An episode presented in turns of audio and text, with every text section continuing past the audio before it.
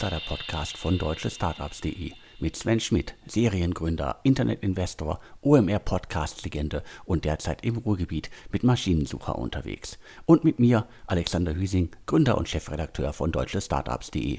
Die heutige Ausgabe wird präsentiert von SMS 77. SMS sind oldschool von wegen.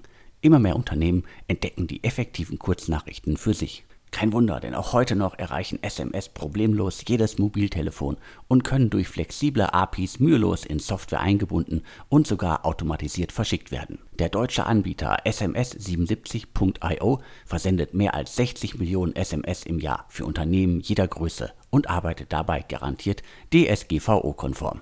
Nutzt jetzt die Chance. SMS77.io hilft euch dabei, euer Business Messaging erfolgreich um einen kraftvollen Kanal zu erweitern, der sich leicht personalisieren lässt. Von Alarmierungen über Terminerinnerungen bis hin zu mobilen Marketing, SMS eignen sich für alle Situationen, in denen ihr viele verschiedene Empfänger zuverlässig und ohne großen Aufwand erreichen müsst. Übrigens, die Öffnungsrate von SMS beträgt schon in den ersten fünf Minuten nach Versand durchschnittlich 90 Prozent.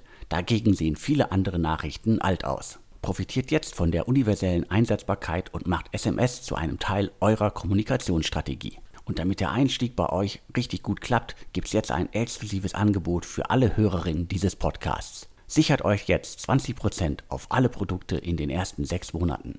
Schreibt einfach eine E-Mail an hello at sms77.io und erwähnt den DS Insider Podcast. Ansonsten schaut jetzt ganz schnell unter www.sms77.io. Die 7 wird dabei als Ziffer geschrieben.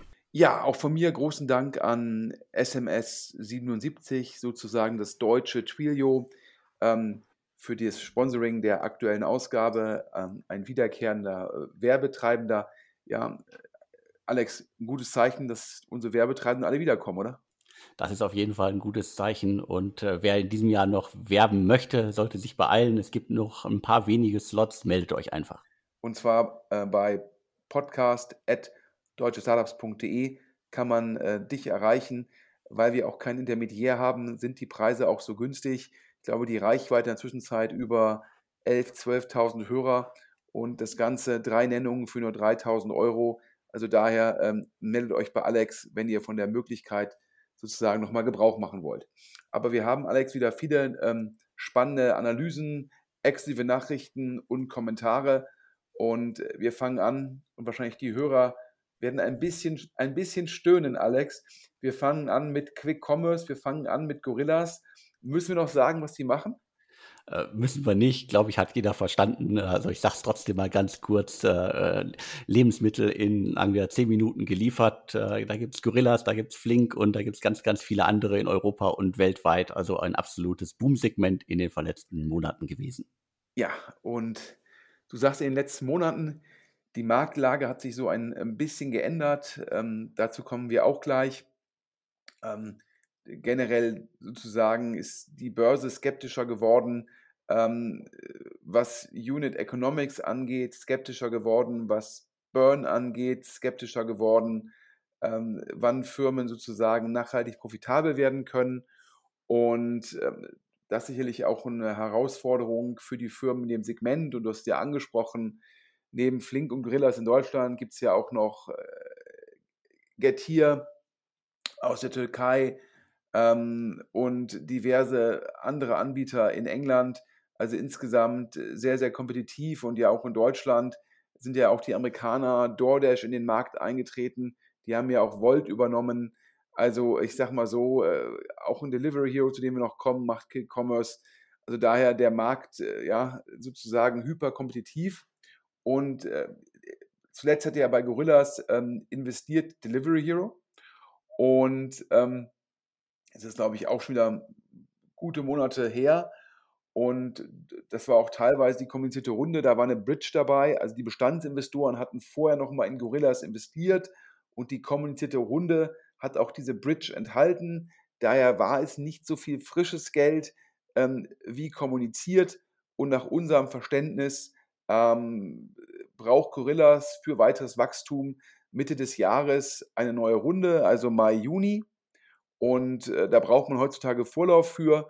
Und wir können hier exklusiv vermelden, dass Gorillas äh, JP Morgan, das ist neben Morgan Stanley und Goldman Sachs sicherlich die, die drittgrößte oder zumindest drittbekannteste Investmentbank mandatiert hat und mit denen scheinbar einen sogenannten dualen Prozess macht. Normalerweise heißt dualer Prozess immer, ähm, ich mache IPO oder ich verkaufe die Firma, also ein sogenannter Trade Sale.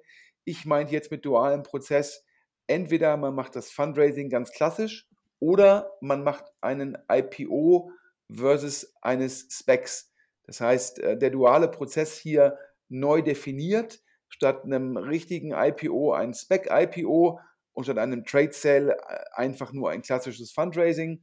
Und nach unserem Verständnis werden da 500 Millionen frisches Kapital gesucht, zumindest im Rahmen des Fundraisings. Und ähm, davon wollen die Bestandsinvestoren in Anführungsstrichen nur 100 Millionen übernehmen. Das heißt, wenn das Fundraising durchgehen sollte, dann braucht es wohl 400 Millionen frisches Kapital von neuen Investoren. Und äh, nach Hörensagen ähm, wird das Kapital halt, äh, wenn überhaupt, nur sehr begrenzt von Delivery Hero kommen. Und äh, Alex, in der vorletzten Woche gab es da ja die Quartalsergebnisse und der Aktienmarkt hat nicht gut reagiert der hat definitiv nicht äh, gut reagiert. Also wir haben da, glaube ich, auch schon in den letzten Ausgaben immer wieder drüber, drüber kurz drüber gesprochen. Also äh, das ist äh, auf jeden Fall irgendwie äh, weltweit zu sehen bei den verschiedenen Anbietern, die halt in der Pandemiephase extrem gut zugelegt haben. Die gehen jetzt wirklich äh, in die Knie. Und äh, sie gehen so weit in die Knie, dass äh, Niklas Ösberg sich sogar gezwungen sah, in Anführungsstrichen, äh, nach einem 30-prozentigen Kursverlust irgendwie auf Twitter dazu zu schreiben, dass er wirklich äh, äh, sich entschuldigt bei allen Anteilseignern und ähm, er mit im Boot sitzt äh, und quasi aber die Strategie nicht geändert werden soll. Das war so ein bisschen, klang so ein bisschen, ich bin ein bisschen beleidigt, dass äh, der Markt meine Strategie nicht äh, sieht. Und danach hat er ja dann auch selber Aktien gekauft. Du hast es angesprochen, ähm, zum Schluss werden ja diese Modelle äh, alle vergleichbar. Äh, man will letztendlich schnell etwas liefern, ob es nun Essen ist. Die meisten versuchen sich jetzt auch horizontaler aufzustellen. DoorDash macht das schon. Ähm, andere sozusagen haben das auch geplant, dass man halt sagt, alles, was der Kunde braucht, innerhalb von 10 oder vielleicht auch 30 Minuten. Aber damit wird natürlich der Markt nochmal hyperkompetitiv, weil auf einmal alle Geschäftsmodelle sich sehr stark ähneln. Ob das nun DoorDash ist mit dem von ihnen übernommenen Volt, ob das Delivery Hero ist mit äh, den äh, D-Marks ähm, oder halt auch so ein Deliveroo in UK. Ähm, alle Modelle zum Schluss ist es der gleiche Pitch. Und ähm, wenn man sich anschaut, zu Anfang, ja, vor ein paar Jahren noch so einen Lieferando in Deutschland, eigentlich nur Plattform, die eine Bestellung durchgeleitet hat, aber nicht selbst die Logistik dargestellt hat, ist, werden diese Anbieter jetzt alle sehr stark, ich sag's mal so ein bisschen bösartig, zu Logistikanbietern. Und irgendwann muss man natürlich auch mal realisieren, ähm, auch als sicherlich sehr charismatischer und erfolgreicher CEO Niklas Östberg, dass dann die Börse vielleicht irgendwann sagt, ja, wenn euer Fokus auf Logistik ist, dann solltet ihr auch so, be, so bewertet werden wie Logistikanbieter. Und ähm, Delivery Hero, warum ist die Aktie letztendlich so in die Knie gegangen, um dein Bild zu gebrauchen? Ähm, das war primär der sogenannte Outlook, also der, das, das, was sozusagen die Firma gesagt hat, was sie erwartet für die nächsten zwölf Monate, also für 2022. Und das waren in Summe ja ein relativ verhaltenes Wachstum und parallel weiterhin ein negatives EBITDA.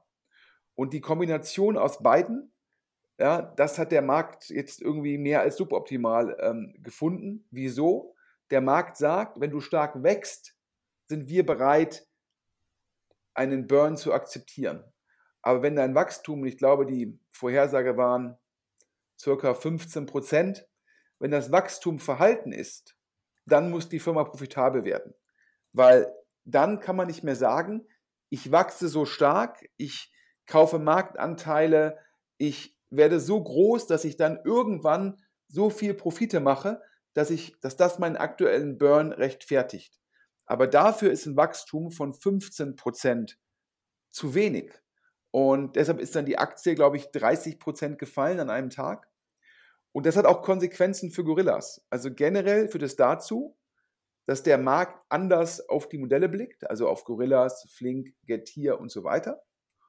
Und es führt dazu, äh, dass auch ein Delivery Hero den Cash, den es noch hat, braucht, um den eigenen Burn zu finanzieren.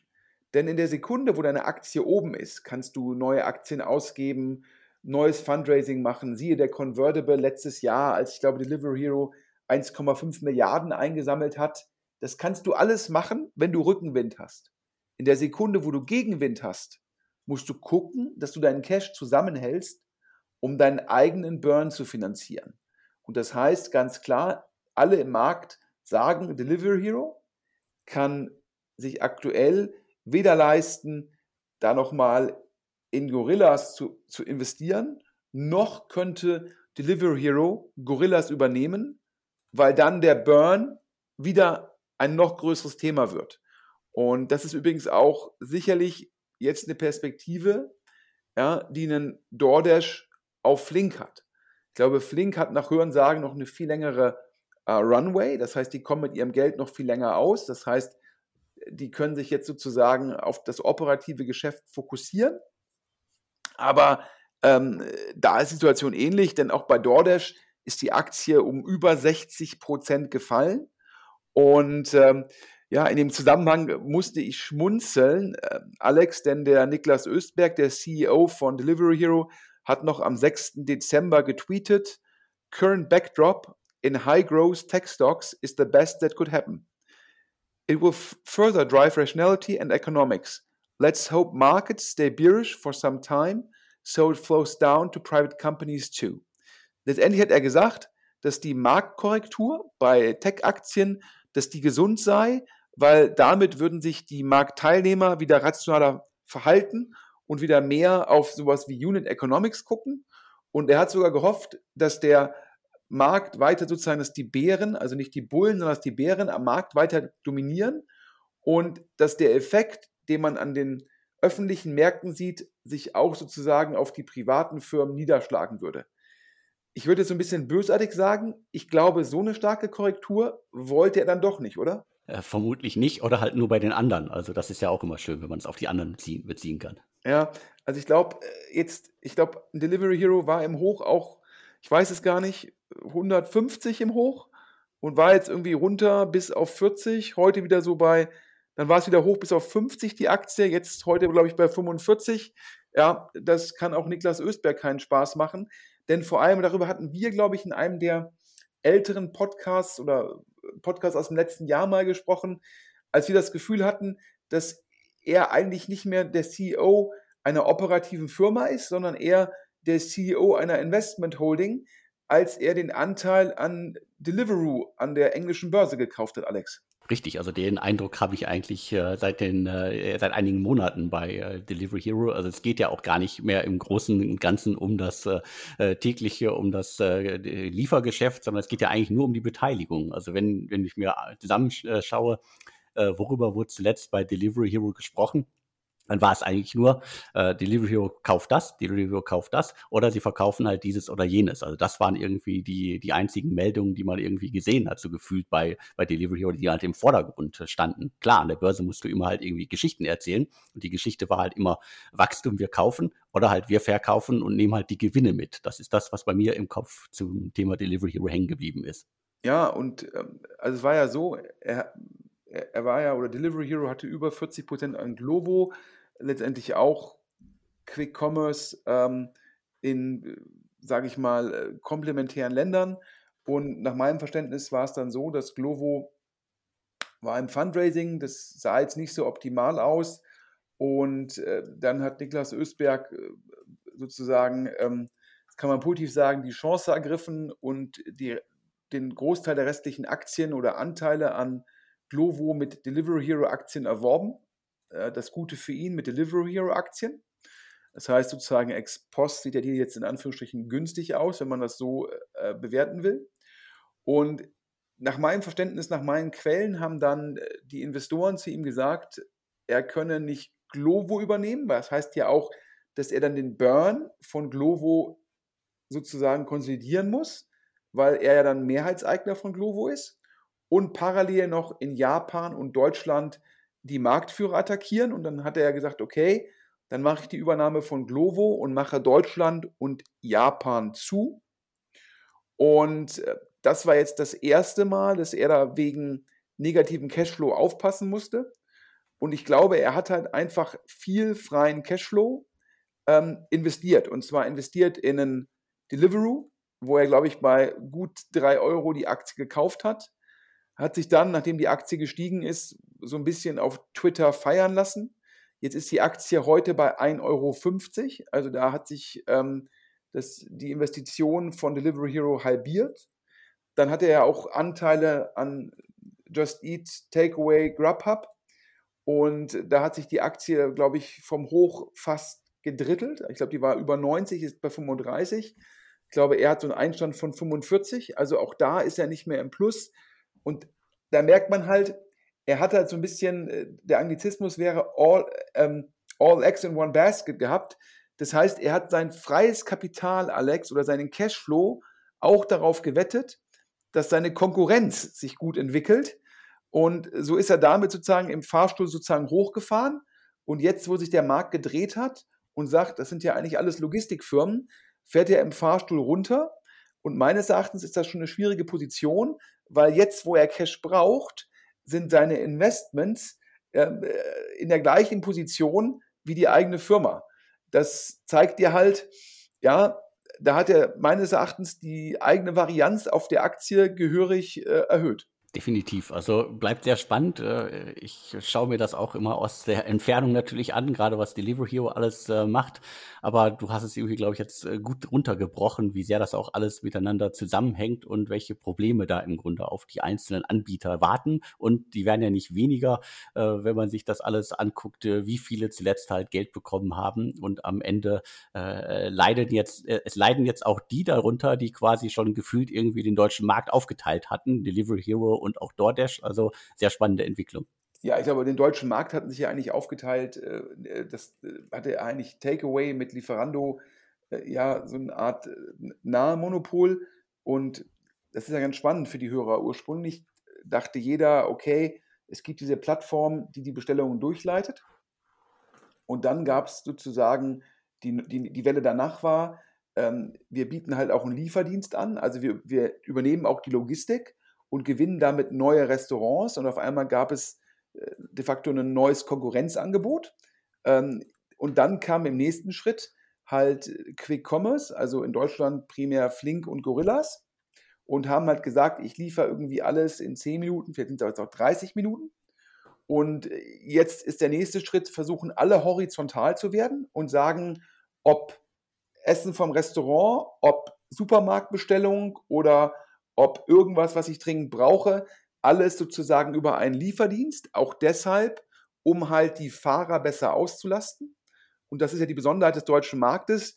Da gibt es ja nicht diese Gig Economy, sondern du musst die Leute anstellen. Dafür spricht meines Erachtens auch eine ganze Menge. Und äh, ja, lange Rede, äh, kurzer Sinn, darüber hatten wir auch schon mehrfach gesprochen. Die Unit Economics, die bleiben halt herausfordernd. Das heißt, wie schaffe ich es, dass der Kunde bereit ist, letztendlich die Logistikkosten zu tragen, dass ich da zumindest plus minus null bin, um dann auf der Ware zumindest einen Deckungsbeitrag zu erzielen, der dann wiederum mein Overhead und meine Marketingkosten deckt. Und es war immer die These im Markt von den Investoren, dass wenn jemand Marktführer ist, dass er dann in der Lage ist, sozusagen ja, von der Marktführerschaft zu profitieren und sehr profitabel zu werden. Und dadurch, dass wir bisher immer wieder eine neue Welle hatten, also erst die Welle nur Plattform, dann eigene Logistik, dann Quick Commerce und jetzt irgendwie Horizontal, ist, ist diese Rechnung nie aufgegangen und die Märkte fangen halt an zu zweifeln, ob wer wann irgendwann mal Geld verdienen wird. Und das siehst du an der Aktie von äh, Just Eat Takeaway, das siehst du an Delivery Hero, das siehst du an, an DoorDash und du merkst es jetzt halt auch in den privaten Märkten, ähm, weil jeder, mit dem ich rede, sagt mir halt, mh, hm, wenn du aktuell nicht raus musst, also sprich, wenn du als private Firma jetzt nicht zwangsläufig Fundraising machen musst, das heißt, wenn du Runway hast, wenn du noch mal ein Jahr warten kannst, dann gehst du jetzt nicht raus. Und wenn sich jetzt die Hörer im Podcast fragen, Alex, wir hatten ja, glaube ich, in Q3, Q4 fast in jedem Podcast ein neues deutsches Unicorn, teilweise auch ein Dekakorn. Das ist jetzt spürbar weniger geworden. Das ist spürbar weniger geworden. Also es gab jetzt, glaube ich, in den ersten Monaten noch äh, einige größere Deals, äh, die wahrscheinlich irgendwie schon im letzten Jahr fast fertig waren und jetzt erst verkündet worden sind. Aber es, es war halt äh, schon relativ ruhig jetzt, sagen wir mal, im, vor allen Dingen jetzt im, im Februar. Es gab ein paar größere Runden, aber äh, glaube ich, letzte Woche ist auch keiner irgendwie über 25 Millionen Dollar gekommen. Also ist immer noch eine Menge Geld und äh, sicherlich für die, für die Firmen äh, äh eine, eine, ein gutes Zeichen. Aber letztendlich kann man sagen, dass äh, im, äh, im, im Januar wurden, glaube ich, noch knapp äh, äh, zwei Milliarden äh, Dollar im, äh, im deutschen Markt bewegt an Finanzierungsrunden und so weiter. Also äh, eine große Zahl. Das wird jetzt im, im Februar auf jeden Fall nicht der Fall sein und wird sicherlich in den nächsten Monaten auf einem ähnlichen Niveau bleiben. Ja, du hast es gerade gesagt, die Anfang Januar sind noch größere Runden verkündet worden. Wobei natürlich da die meisten zum Schluss in Q4 verhandelt und gesigned worden sind. Vielleicht war das Closing erst im Januar, aber letztendlich die Tinte war schon im Dezember trocken. Jetzt hat einer diese Tech-Korrektur im Januar nochmal, ist halt weitergegangen. Äh, also das, was sich der Niklas Östberg wahrscheinlich gewünscht hat, ist passiert. Die Frage ist halt nur, ob er es wirklich wollte. Äh, zumindest für seine eigene Aktie oder seine eigene Unternehmung. Wahrscheinlich eher nicht. So, und Warum ist es so? Ja, ich habe ähm, gehört, dass Tiger Global, das sind ja die Kollegen, die im letzten Jahr unglaublich aktiv waren, ich sag mal, sowohl im Pre-IPO-Bereich wie aber auch äh, teilweise in der Frühphase, also jetzt nicht Pre-Seed und Seed, aber Series A und Series B. Die hatten wohl letzte Woche einen Call mit ihren Limited Partners. Das sind die Investoren, die wiederum in den Fonds investiert haben. Und da reden wir über, diese, über diesen Megafonds, 6 Milliarden, 9 Milliarden, Tiger Global ja global der wahrscheinlich aktivste Investor. Und auf jeden Fall hat Tiger Global gesagt, neuer Fokus seien jetzt erstmal Series A und Series B Deals und keine Pre-IPO Deals mehr. Warum?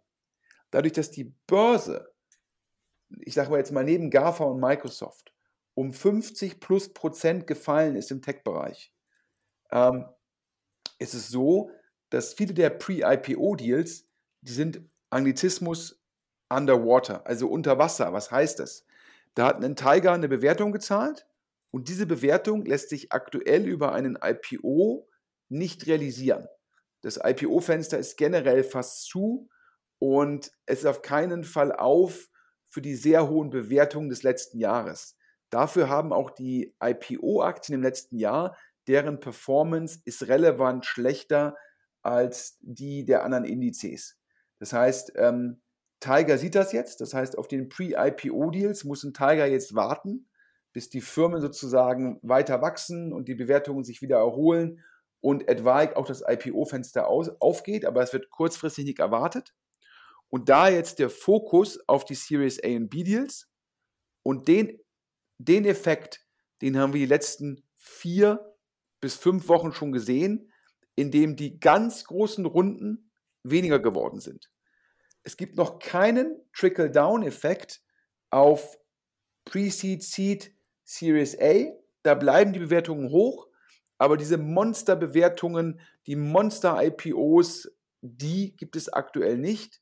Und daher die Zurückhaltung. Und es gibt ja auch die sogenannten Crossover-Funds. Crossover-Funds Funds, die sowohl in private Firmen investieren, wie in öffentlich notierte Firmen. Und diese Fonds, also nach meinem Verständnis auch so ein Q2, die halt auch in beide sozusagen Segmente investieren dürfen, können, die sagen aktuell, ja, die Pre-IPO-Deals sind teurer als die öffentlich notierten Firmen.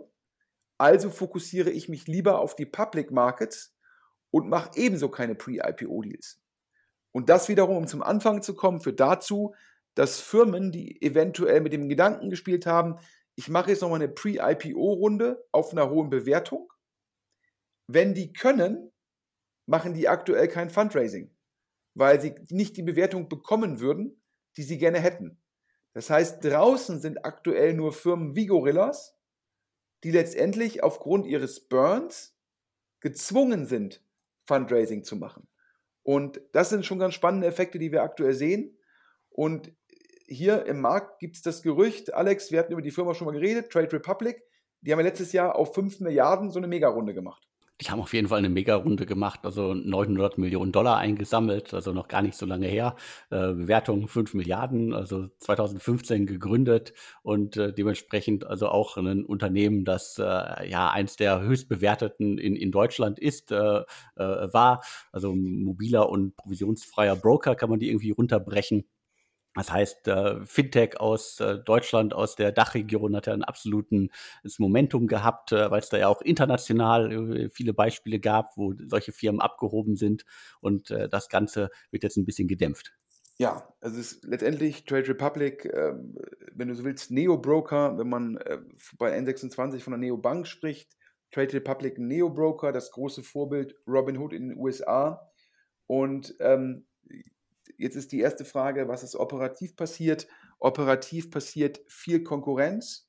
Ja, äh, letztendlich auch da, wie eingangs bei den Quick-Commerce-Anbietern gesagt, zum Schluss konkurrieren alle, äh, sage ich mal, Last-Mile-Logistics-Firmen miteinander, ob es nun irgendwie äh, ursprünglich das Plattformgeschäft mit Lieferando ist, Quick-Commerce oder auch Leute, die jetzt wie DoorDash horizontal vorgehen.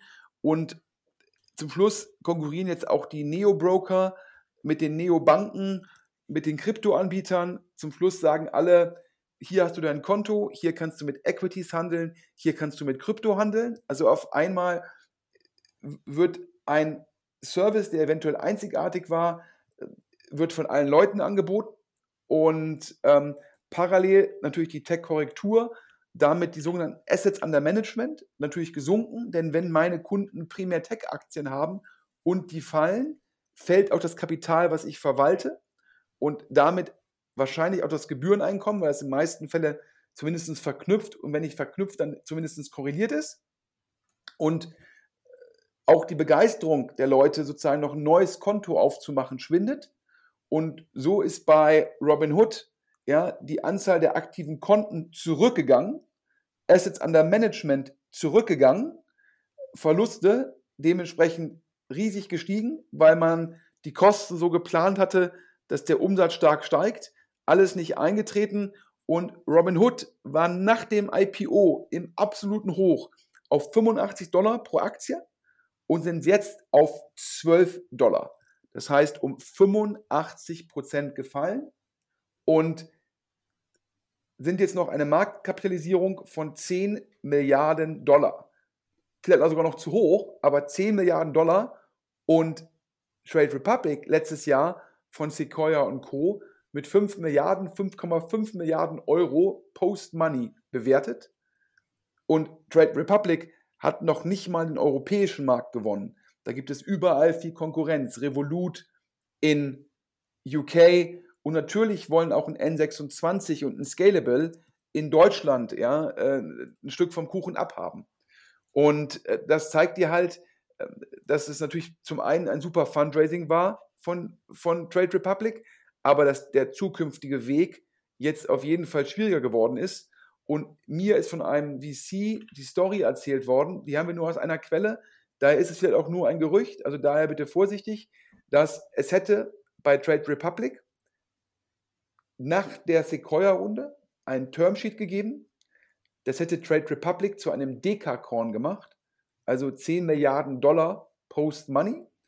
Ähm, es ist oftmals so, dass Investoren sagen, wenn da Sequoia investiert hat, dann will ich da auch rein, weil Sequoia so ein starkes Signaling ist. Zumindest vermeintlich. Und deshalb kann ich mir gut vorstellen, dass es dieses Termsheet zumindest gab. Aber dann hat sich der Markt halt ganz anders entwickelt als gedacht. Und dann ist dieses Termsheet gepullt worden, also wieder zurückgezogen worden. Und ähm, für Trade Republic wahrscheinlich kein Problem, da man so viel Geld geraced hat, dass man das ganze Wachstum selbst noch finanzieren kann. Man hat eine große Runway. Aber trotzdem ganz spannend, weil es auch wieder auf das bestätigt, was wir gesagt haben. Aktuell, ja, sehen wir halt keine großen neuen Unicorn und Dekakorn Runden. Und ich glaube auch, dass es auf absehbare Zeit erstmal so bleiben wird. Ja, und jetzt sozusagen, wir hatten drei, vier Jahre die goldenen Zeiten, Alex, und das ist ja der Begriff der goldene Herbst, den du mal geprägt hast. Ähm, und ich glaube, der hält noch an für Pre-Seed, Seed und Series A, weil da die Konkurrenz unglaublich groß ist und weil natürlich auch ein Tiger jetzt diesen riesen Fonds hat. Und wenn die jetzt sagen, wir machen jetzt Fokus auf Series A, führt das halt zu unglaublichen Wettbewerbsdruck in der Frühphase. Die heutige Ausgabe wird präsentiert von SMS 77. SMS sind oldschool von wegen. Immer mehr Unternehmen entdecken die effektiven Kurznachrichten für sich. Kein Wunder, denn auch heute noch erreichen SMS problemlos jedes Mobiltelefon und können durch flexible APIs mühelos in Software eingebunden und sogar automatisiert verschickt werden. Der deutsche Anbieter SMS77.io versendet mehr als 60 Millionen SMS im Jahr für Unternehmen jeder Größe und arbeitet dabei garantiert DSGVO-konform. Nutzt jetzt die Chance. SMS77.io hilft euch dabei, euer Business Messaging erfolgreich um einen kraftvollen Kanal zu erweitern, der sich leicht personalisieren lässt. Von Alarmierungen über Terminerinnerungen bis hin zu mobilen Marketing, SMS eignen sich für alle Situationen, in denen ihr viele verschiedene Empfänger zuverlässig und ohne großen Aufwand erreichen müsst. Übrigens, die Öffnungsrate von SMS beträgt schon in den ersten fünf Minuten nach Versand durchschnittlich 90 Prozent. Dagegen sehen viele andere Nachrichten alt aus. Profitiert jetzt von der universellen Einsetzbarkeit und macht SMS zu einem Teil eurer Kommunikationsstrategie. Und damit der Einstieg bei euch richtig gut klappt, gibt es jetzt ein exklusives Angebot für alle Hörerinnen dieses Podcasts. Sichert euch jetzt 20% auf alle Produkte in den ersten sechs Monaten. Schreibt einfach eine E-Mail an hello at sms77.io und erwähnt den DS Insider Podcast.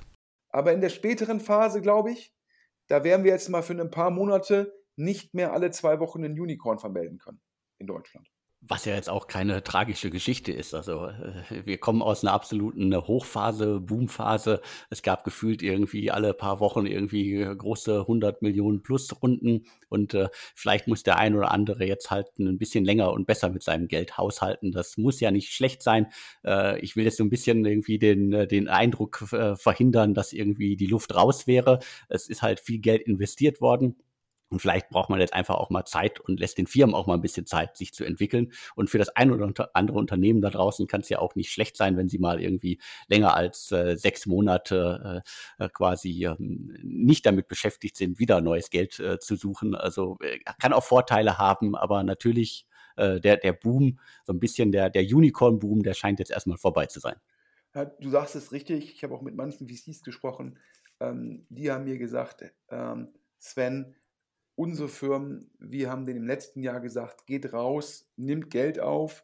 Immer wenn es in Anführungsstrichen einfach ist, viel Geld zu hohen Bewertungen aufzunehmen, muss man die Chance nutzen, um dann äh, sozusagen genügend, äh, der Anglizismus wieder Dry Powder, also um, um genug sozusagen äh, Munition in Anführungsstrichen zu haben, für wenn es mal schwieriger wird. Und da sagen mir die meisten deutschen VCs, das hätten ihre Portfoliofirmen super gemacht und die meisten Portfoliofirmen seien jetzt für 2022 super gerüstet. Und das heißt, wir sehen jetzt auf keinen Fall äh, einen sogenannten Cash Crunch. Also, ähm, und da stimme ich dir hundertprozentig zu. Ähm, wir werden auch weiter in der Frühphase sehr, sehr viele Runden sehen. Dazu kommen wir jetzt ja auch. Wir haben jetzt ja den Podcast angefangen mit der Gorillas News, mit den Optionen Spec IPO und oder Fundraising und haben dann ja so ein bisschen sage ich mal, die großen Themen äh, bedient.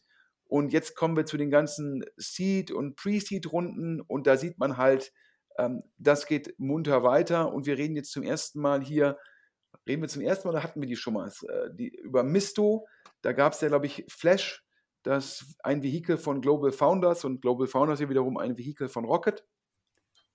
Hatte, glaube ich, die Pre-Seed-Runde bei Misto gemacht. Misto, äh, wenn ich das richtig verstehe, Alex, äh, UK-Fokus und da können letztendlich Kunden sagen, ich hinterlege da sowas wie äh, meinen Gehaltszettel und Co. Und um das nicht bei jedem Anbieter neu zu machen, sozusagen hinterlege ich das wie sozusagen wie, wie auf einem Informationslayer bei Misto und dann können Firmen, die diese Informationen brauchen, sozusagen dann darüber Zugang bekommen über eine API und so wird der ganze Prozess wahrscheinlich für Fintech-Produkte einfacher und du hast die News zu Misto. Ich hoffe, ich habe das jetzt richtig dargestellt. Du hast es richtig dargestellt. Äh, wir hatten im Juli 2021 schon mal über das äh, Startup berichtet, auch hier im Insider-Podcast. Also ist schon eine Weile her. Äh, seitdem hat sich jetzt offensichtlich einiges getan. Und jetzt gibt es die von dir angesprochene Runde Lightbird Ventures aus der Schweiz, Global Founders Capital, Nauta Capital und äh, beim, beim letzten muss ich noch so ein bisschen äh, schauen, da konnte keiner wirklich den, äh, den vollständigen Namen nennen, aber ich glaube, es ist Fin Capital, also auch aus äh, San Francisco, also auch eine, eine muntere Runde. Die investieren jetzt in, äh, in Misto.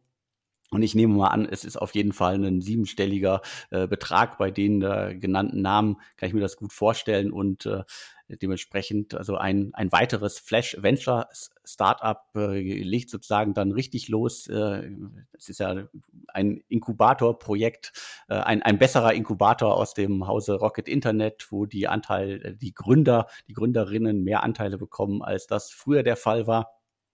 Da hatte ich zuletzt auch hier auf dem Kanal gibt es ein Interview mit den Gründern von Everstocks. Das war auch eins der, der ersten Projekte, die Flash Ventures hier in, in Deutschland in der Dachregion angeschoben hat. Wer sich dafür interessiert, wie das Ganze so im Hintergrund funktioniert, hört euch das Interview an. Aber das jetzt einmal grob zu äh, Flash Ventures und vor allen Dingen hier zu Misto. Ja, ähm, ich glaube auch, also bei Nauta, ähm, die ja teilweise auch so 5 Millionen Tickets machen und da im Lead sind oder auch bei Global Founders, ähm, das wird sicherlich eine Runde gewesen sein, äh, Minimum 5 Millionen. Ähm, das passt ja auch ganz gut. Das ist ja heutzutage schon fast ähm, das New Normal bei Seed-Runden. Teilweise sehen wir ja solche Beträge auch schon bei Pre-Seed-Runden, ähm, was ja nochmal bestätigt, äh, viele VCs in dem Segment haben gerade neue Fonds geraced und äh, haben Anlagedruck. Und da kommen wir gleich zum nächsten Seed-Investment. Also das ist in der Zwischenzeit ja immer dann die zweite institutionelle Runde. Ja, die erste nennt man ja in der Zwischenzeit Pre-Seed. Und äh, Sherry, da kommen wir auch zu einem VC, der gerade auch ja, relativ frisch sozusagen einen neuen Fonds hat und der, glaube ich, auch gerade letzte Woche, wir hatten das schon vor ein paar Wochen, Monaten gesagt, dass es da auch äh, einen Kryptofonds gibt, der ist, glaube ich, letzte Woche publik gemacht worden. Und wir hatten auch schon über die Firma schon mal geredet, ähm, Takto AI, Alex. Und ich glaube, wir hatten die Pre-Seed-Runde auch exklusiv hier in dem Podcast. Wir hatten die Pre-Seed-Runde auch. Das ist noch länger her. Das ist, glaube ich, im äh, September 2020 gewesen. Also das äh, Startup hat sich ein wenig äh, Zeit gelassen. Also nach dem Visionaries Club und UVC Partners, die damals investiert haben in das München Unternehmen, wie soll man die beschreiben? Ich glaube, Beschaffungswesen ist so der, der Oberbegriff und die selber nennen sich Einkaufsbetriebssystem für den Mittelstand. Ich glaube, das passt ganz gut. Da kann sich jeder was drunter vorstellen. Und jetzt gibt es da die nächste Runde. Ja, vielleicht damit die Hörer jetzt nicht denken, oi, warum haben die jetzt über ein Jahr von der Pre-Seed-Runde bis zur Seed-Runde gebraucht? Das war früher zumindest ganz normal. Also diese, diese hohe Frequenz, die wir in den letzten eineinhalb Jahren gesehen haben, wo nach der Pre-Seed-Runde sechs Monate später kam die Seed-Runde, sechs Monate später kam die Series A. Ähm, das macht eigentlich relativ wenig Sinn weil ja eine neue Runde eigentlich immer kommt und eine höhere Bewertung kommt, wenn ein Teil des Risikos aufgelöst ist. Ja? Je weniger Risiko, desto höher die Bewertung. Und eigentlich, wenn das Fundraising der Seed-Runde direkt nach der Pre-Seed-Runde stattfindet, ähm, dann kann ja eigentlich kaum relevant Risiko aufgelöst worden sein. Also daher, äh, das, das New Normal machte da für mich immer relativ wenig Sinn und ich glaube, es ist ganz gesund, das Timing, was Takto gemacht hat. Ähm, wenn ich mich richtig äh, äh, ähm, so erinnere, ja auch eine, so ein Rockstar-Team vom CDTM und äh, die ja, glaube ich, sagen, hier mit künstlicher Intelligenz äh, erlaube ich es halt, KMUs, SMBs äh, den Einkauf effizienter abwickeln zu lassen. Und äh, ja, und Sherry hat dort jetzt die Seed-Runde angeführt. Nach unserem Verständnis so ungefähr 4,5 Millionen Euro in Summe. Also natürlich auch UVC und Visionaries Club wieder mitgezogen und äh, scheinbar irgendwie so eine Pre-Money von guten ähm, 12, 13 Millionen Euro. Das heißt also so wahrscheinlich die Runde so typische 25 Prozent, die da an die Investoren in Summe gegangen ist. Wahrscheinlich Sherry geguckt, dass sie bei 15 bis 20 Prozent landen. Ja, und ähm, das ist sozusagen einer der Fonds mit einem, mit einem sozusagen, äh, ja, mit, mit frischem Geld. Und jetzt haben sich in, beim nächsten Deal gleich zwei zusammengetan, die frisches Geld haben, nämlich 468. Da hatten wir, glaube ich, auch exklusiv hier im Podcast ähm, den neuen Fonds verkündet. Ich glaube, 350 Millionen Euro Seed-Fonds, also damit äh, in Europa mit den größten Seed-Fonds am Start. Und über Cast Capital, das ehemalige TEF-Team, hatten wir eh, glaube ich, exklusiv hier im Podcast äh, damals verkündet, dass es ein ähm, First Closing gegeben hat. Und ich glaube, die sind auch, haben auch viel frisches Geld. Und Alex, die beiden investieren jetzt zusammen, ja, und zwar in eine Firma, äh, wir mussten zweimal hingucken, in Finnland, oder? Genau, wir gehen nach äh, Finnland und äh, also auch ein, ein spannendes Thema. Fix Apply es geht äh, quasi um das ganze große Boom-Thema Reparaturen. Äh, da kann man ja in den äh, letzten Jahren auch eine große Bewegung im Markt äh, feststellen. Also äh, gebrauchte Geräte hat man eine Zeit lang an die Recommerce-Anbieter äh, weitergereicht, aber es gibt ja auch defekte Geräte, die soll man ja auch nicht alle wegschmeißen. Und da findet irgendwie bei den Nutzern und auch bei den Firmen ein Umdenkprozess statt. Und wenn ich das sozusagen richtig verstehe, dann liefert das Unternehmen quasi so ein bisschen so die, die technische Infrastruktur im Hintergrund, äh, damit man das alles irgendwie abwickeln kann? Ja, ich glaube, man kann sagen, die, die liefert sozusagen eine Software für Reparaturshops und glaube ich jetzt zu Anfang der Fokus sehr stark auf Reparaturshops, die jetzt irgendwie Apple und oder Android-Telefone reparieren. Ähm, das ist generell ein Trend, den man sehen kann. Ähm, ich glaube, jetzt vor ein paar Wochen gab es diese riesen Monsterrunde bei Backmarket. Backmarket ähm, einen Anbieter, der letztendlich einen Marktplatz für letztendlich refurbished iPhones oder primär iPhones. Ähm, da gibt es, glaube ich, auch äh, in Deutschland, Österreich einen Anbieter, Refurbed oder so ähnlich. Ähm, also daher ist das sicherlich ein Megatrend und zwar ein Megatrend. Ich habe da mit Investoren gesprochen und da ist die Logik so ein bisschen, ähm, A, man sollte sich mal anschauen, was für eine Marktkapitalisierung Apple hat, wie groß sozusagen das Apple- und Android-Universum geworden ist. Dann der Megatrend halt äh, Nachhaltigkeit, zu gucken, dass man Elektronikgeräte nicht wegwirft, sondern halt repariert oder sozusagen äh, aufschlachtet. Und das ist so ein bisschen die These der Investoren, dass da diese Megatrends zusammenkommen und dementsprechend das unglaublich spannend ist.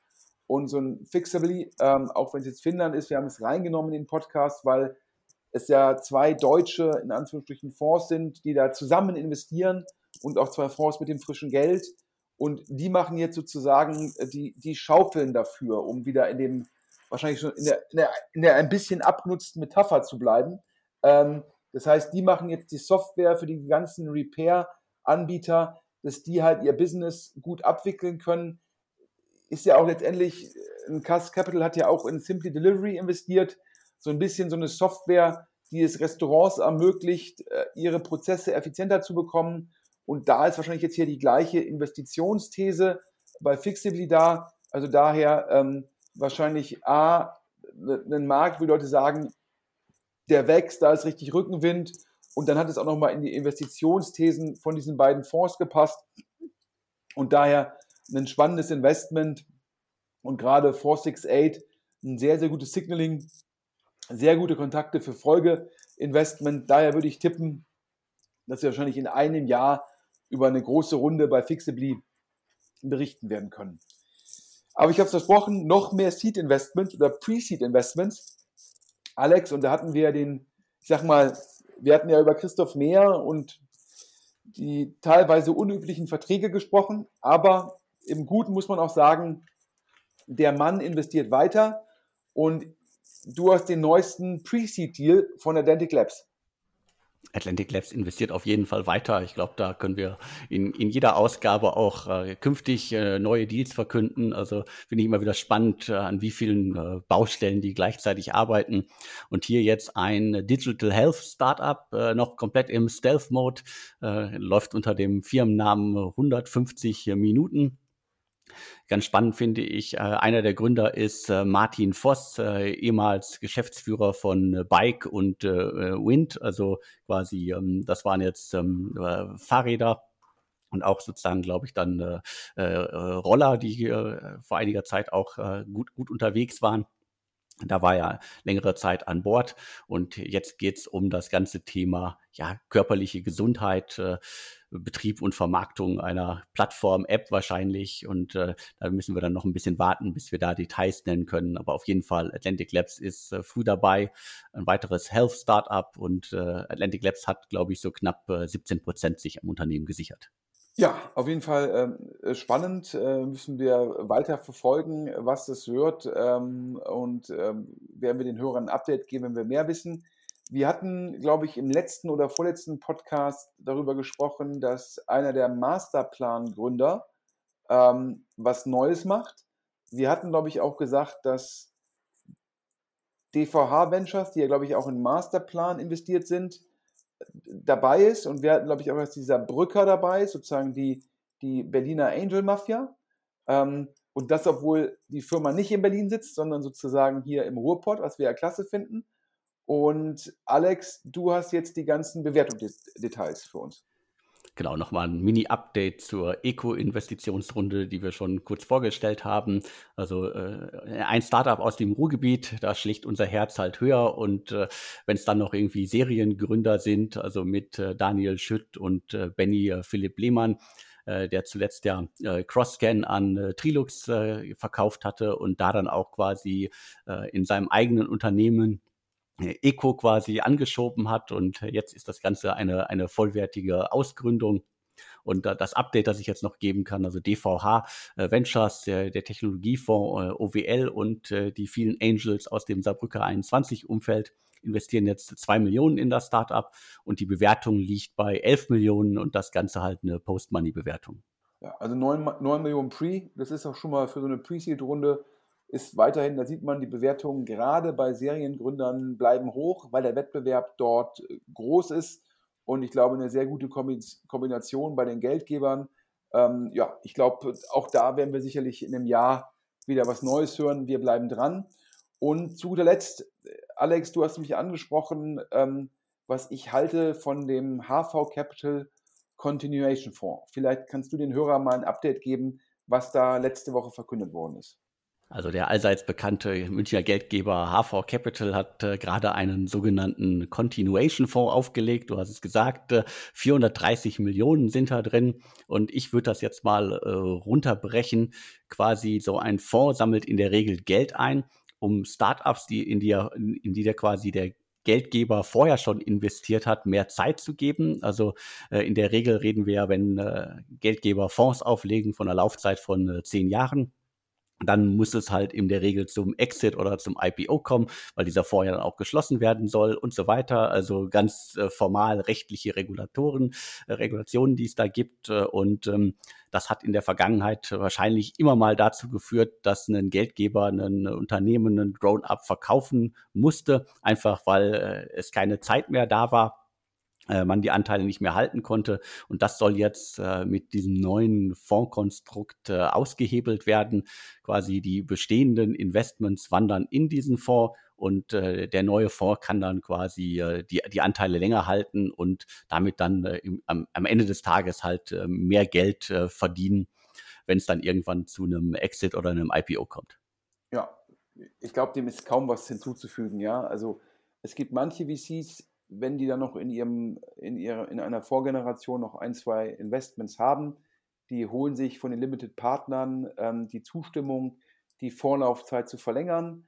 Das äh, kann dann teilweise bis zu 15 Jahre verlängert werden. Ähm, aber ja, irgendwann äh, will man auch so einen Fonds letztendlich schließen und dafür ist dann halt so ein Continuation Fonds ein sinnvolles Vehikel, gerade wo die Halteperioden teilweise länger werden, weil die Firmen länger warten, an die Börse zu gehen, weil sie vielleicht auch in den letzten ein, zwei Jahren sehr viel Geld äh, im Private Markets aufnehmen konnten. Und dann ist so ein Vehikel sicherlich sinnvoll. Man muss da immer gucken als LP, wie sind die Anreizsysteme ausgestaltet und auch zu welchen Bewertungen geht das dann über in den Continuation Fonds. Das sind dann Fragen der, der Ausgestaltung, wo man ein bisschen aufpassen muss aber generell sinnvoll, so ein Vehikel im Endeffekt aufzusetzen. Und äh, auch wenn ich nicht immer ein Fan davon bin, was HV Capital so tut, ich glaube auch im aktuellen Manager-Magazin ist ja auch nochmal ein Bericht ähm, zu Exporo äh, ein sehr kritischer Bericht, der sich auch mit meinen Informationen deckt. Und da muss man sich auch fragen, welche Rolle da HV Capital letztendlich im Aufsichtsrat gespielt hat. Ähm, das ist auf jeden Fall für Privatanleger teilweise sehr unschön, was da passiert ist. Wie gesagt, da kann ich jedem Hörer nur empfehlen, ähm, ja, vielleicht sich das aktuelle Manager-Magazin äh, im Print oder digital zu kaufen. Auf jeden Fall, glaube ich, insgesamt äh, für mich war es eine spannende Lektüre. Und ähm, da, wie gesagt, bin ich HV Capital Skeptiker. Ich bin auch der Ansicht, ähm, dass HV ähm, Capital ähm, mit dem zu sagen, wir machen jetzt irgendwie Late Stage, dass das halt äh, primär von der Neid auf solche Anbieter wie Insight und Co. getrieben war, aber eigentlich die eigene Rolle komplett überschätzt hat. Also ich glaube, das war nicht sinnvoll. Ein HV Capital sollte sich meines Erachtens auf Pre-Seed und Seed fokussieren, also auf die vorhandenen Stärken und nicht glauben, dass man äh, mit Tiger und Insight mithalten kann. Ähm, also das sind sozusagen so meine, meine Kritikpunkte. Aber ähm, der Continuation Fonds, der ist sinnvoll, ja, ähm, ist dann vielleicht auch die Möglichkeit, dass einem so ein Desaster wie bei SumUp halt ähm, nicht, nicht wieder passiert, ja. Und äh, also dementsprechend hier da meine Zustimmung. Jetzt gucke ich mal auf die Uhr, Alex. Boah, wir, wir nähern uns dem Ende des Inlandsfluges.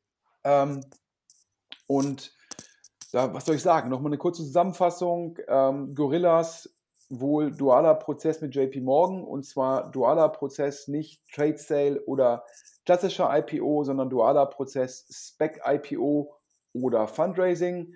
Ähm, auf Delivery Hero kann Gorillas nicht zählen, denn Delivery Hero braucht jetzt das Cash, um den eigenen Burn zu finanzieren. Generell der Markt hat sich auch im, im privaten Segment geändert. Tiger Global scheinbar jetzt voller Fokus auf Series A und B, keine Pre-IPO-Deals mehr und auch die Crossover-Funds wie Co2, äh, die beides machen dürfen, Private ja, und oder Public, machen jetzt eher Public, weil da die Bewertungen so stark äh, sich korrigiert haben. Und daher sehen wir aktuell auch weniger neue Unicorns und Dekacorns in Deutschland, weil die größeren guten Firmen, die nicht fundraisen müssen, die machen das aktuell nicht. Und jetzt haben wir auch das Gerücht gehört, dass im Fall von Trade Republic, dass es wohl scheinbar ein Termsheet gab, dass Trade Republic zum Dekacorn gemacht hätte, aber durch die Marktkorrektur, insbesondere von Robin Hood, ist das dann gepult, also zurückgezogen worden. Und das ist jetzt sozusagen zumindest in den letzten vier, vier, vier Wochen auch schon im Markt für uns sichtbar geworden. Wohingegen im Bereich Seed und Pre-Seed weiterhin viel frisches Geld da ist und viel Wettbewerb und da gibt es auch viele News. Misto, Seed-Runde gemacht mit Lightbird, Global Founders und Nauta. Und das war ursprünglich ein Flash-Investment, also sozusagen ein Vehicle von Global Founders. Sherry führt die Seed-Runde an bei Takto AI, sozusagen Rockstars aus dem CDTM-Umfeld. Da waren vorher UVC und Visionaries Club schon dabei. Und dann spannend, weil sich zwei deutsche Fonds zusammengetan haben. 468 und CAS investieren in Fixably, also sprich, ja, was Simply Delivery für Restaurants ist, ist dann Fixably für Reparaturshops für aktuell primär Handys. Und du hast es angesprochen, Atlantic Labs, ja, bleibt weiterhin aktiv und macht die Pre-Seed-Runde an bei 150 Minuten. Wir wissen noch nicht ganz, was die machen, aber ein guter Gründer. Und dann nochmal die Details zur Pre-Seed-Runde bei Echo. Da investieren äh, DVH Ventures und dieser Brücker 2 Millionen auf 9 Millionen Pre für 11 Millionen Post. Und dann hatten wir gerade noch mal ganz kurz über H4 Capital gesprochen. Ja, und Alex, ansonsten ähm, vielleicht noch ein Hinweis von mir. Ähm, hört sich an wie Werbung, ist aber keine Werbung, sondern ist ein freundschaftlicher Hinweis. Am 20.03. sollen ja die meisten Corona-Beschränkungen in Deutschland fallen. Ich glaube, in der Schweiz gab es letzte Woche schon den Freedom Day. Äh, ich glaube, auch Holland ist wieder liberaler geworden und das ermöglicht auch OMR, da mache ich ja, bin ich ja auch Stammgast im Podcast, aber eher so einmal im Quartal, ermöglicht OMR auch das Festival im Mai zu veranstalten. Und hier nochmal, ähm, also ich habe auf jeden Fall Bock auch mal wieder auf ein Offline-Event mit sozusagen Networken aneinander in die Augen schauen. Und ich glaube, das OMR-Festival im Mai ist dafür, gibt kaum ein Event, was dafür besser geeignet ist. Und hier sozusagen der Spartipp von mir. Ja, es gibt da Tickets für 49 Euro.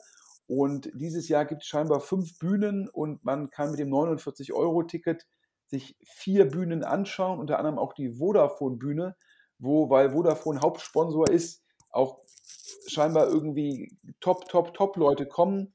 Und daher, wer also in Hamburg networken will und Top-Inhalte sehen will und wohl nach Hören sagen auch Top-Konzerte, kann das für 49 Euro tun.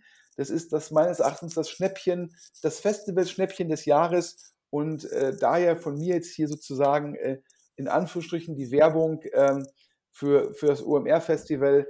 Und das wollte ich zumindest als OMR-Stammgast darauf hinweisen. Und äh, Alex, ich hoffe, du bist mir nicht böse. Alles gut, äh, sei dir gegönnt. Ich danke jetzt nochmal dem Sponsor der heutigen Ausgabe. Also vielen Dank an sms77.io. Wer also auf der Suche ist nach einem Dienstleister, der einem hilft, quasi dieses alte Medium SMS nochmal zu rocken, weil das ist längst nicht so alt, wie der eine oder andere denkt, nutzt äh, sms77.io. Ja, das ist ja für mich so ein bisschen das deutsche Twilio. Twilio in den USA börsennotiert, sehr, sehr erfolgreich und äh, SMS 77 da und ich stimme dir zu, ja. Also ich bekomme weiterhin extrem viele SMS, ob es nun irgendwie von Fintechs oder Bankenanbietern ist. Also glaube ich, ein sehr sinnvoller Service. Und ich glaube, wer da einen deutschen Anbieter sucht und einen deutschen Ansprechpartner, der ist, glaube ich, mit SMS äh, 77 sehr gut bedient. Und auch von mir nochmal der große Dank. Und übrigens, wer sagt, ja, er will DS Insider Podcast sozusagen in Anführungsstrichen öfter hören und den Alex öfter hören, ich glaube, du hast jetzt in den letzten zwei Wochen oder in der Woche, wo es den DS Insider Podcast nicht gab, Alex, gab es zweimal eine Ausgabe vom Radar und ich glaube ein Interview, also drei Top-Podcasts von hier. Also da nochmal der, der, der, der Hinweis von mir, der Alex sozusagen ist ja immer unschön, wenn man sich selbst auf die Schultern klopft, daher kann ich das hier übernehmen. Der Alex liefert auf dem Kanal echte Top-Inhalte und genauso wie der DS Insider Podcast sind die Podcasts alle kostenlos für die Hörer und noch besser, auch kostenlos für die Firmen, die sich im Radar-Podcast sozusagen vorstellen dürfen. Das sind die Firmen, die kurz vor einer Pre-Seed-Runde stehen. Und ich finde das super, dass der Alex sagt, ich will der Community was zurückgeben. Und daher sozusagen ist der Podcast für die Firmen kostenlos, er ist für die Hörer kostenlos und das verdient irgendwie meinen Respekt, weil ja oftmals auch Leute dafür Geld wollen.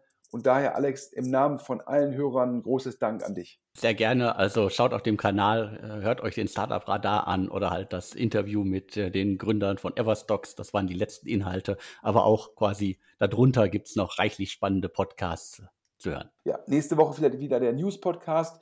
Und wie gesagt, wer noch die letzten drei, vier Slots in diesem Jahr haben will im DS Insider Podcast, meldet sich bitte bei podcast.deutschestartups.de und wer auch noch Hinweise hat, also wer uns sagen kann, was macht 150 Minuten? Oder mh, hm, wer genau weiß, was haben 468 und CASP für Fixably bezahlt, bitte meldet euch und es gibt auch einen anonymen Briefkasten auf der Seite, das heißt, ihr müsst nicht extra eine anonyme E-Mail-Adresse anlegen, sondern ihr könnt einfach sozusagen dem Alex und mir die Inhalte über die Webseite schicken.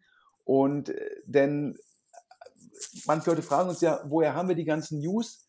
Und oftmals kriegen wir halt anonymen Hinweis und fangen dann auf Basis dieses Hinweises an zu recherchieren. Daher hier auch nochmal ein Dank an euch. Ohne euch wäre der Podcast nicht so erfolgreich und ohne euch, liebe Hörer, wäre der Podcast inhaltlich auch nicht so spannend. So, das war jetzt ein bisschen das Wort zum Sonntag und daher sage ich jetzt einfach mal Tschüss und Alex überlasse dir das Schlusswort. Ja, vielen Dank von mir auch nochmal. Vielen Dank, dass äh, du dir die Zeit genommen hast, wieder alles äh, gut einzuordnen und äh, zu recherchieren im Hintergrund. Und jetzt bleibt mir einer nur noch zu sagen und tschüss. Bis dann.